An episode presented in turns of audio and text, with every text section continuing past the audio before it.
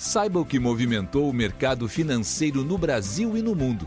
Você está ouvindo o Análise do Dia, um podcast original do Cicred. Olá pessoal, muito obrigado por acompanharem mais um podcast do Cicred. Aqui quem fala é Luan Rezende Eduardo, da equipe de análise econômica. E nessa segunda-feira, dia 4 de dezembro de 2023, nós vamos falar sobre os principais movimentos de mercado hoje.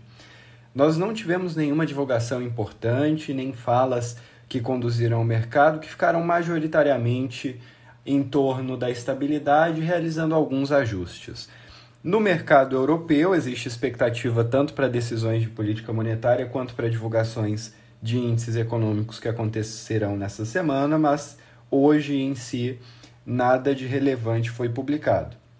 O que fez com que as bolsas oscilassem ali em torno da estabilidade. De modo geral, houve uma tendência negativa, com o estoque 600 fechando numa baixa de 0,11%, representando a região como um todo, enquanto índices locais acabaram com resultados mistos. Né? Do lado dos recuos, nós tivemos Paris, onde o CAC 40 cedeu 0,18%, e Londres, onde o FTSE 100 cedeu 0,22%, mas em outras praças, como por exemplo Frankfurt, o DAX avançou 0,04%.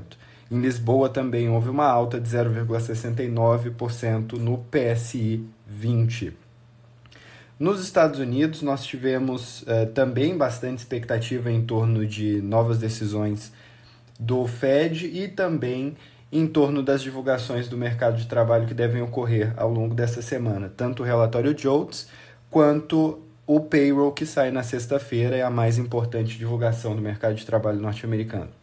Apesar uh, dessa expectativa, houve uma certa correção nos eh, mercados de juros norte-americanos, com o próprio mercado vendo que existia uma demasiada um demasiado otimismo quanto ao ciclo de queda da taxa de juros. Né? Havia uma aposta grande de que esse ciclo já começasse no início de 2024 e essa aposta foi cedendo ao longo do dia de hoje. Houve alguma correção que fez com que os retornos dos T-Notes avançassem uh, moderadamente. Né? O retorno do T-Note de dois anos, por exemplo, subia a 4,62% e o T-Bond de 30 aumentava a 4,42% no seu retorno.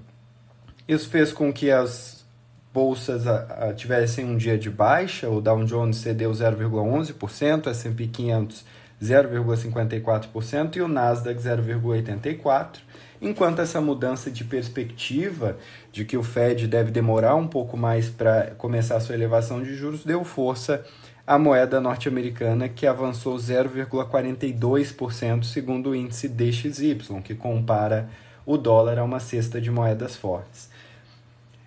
Essa correção também foi o driver majoritário do mercado brasileiro, que basicamente acompanhou o movimento lá fora, sem grandes divulgações também uh, aqui dentro. Né? O dólar subiu, o dólar ganhou força em relação ao real, com a nossa taxa de câmbio indo a R$ 4,95, enquanto o Ibovespa cedeu 1,08%.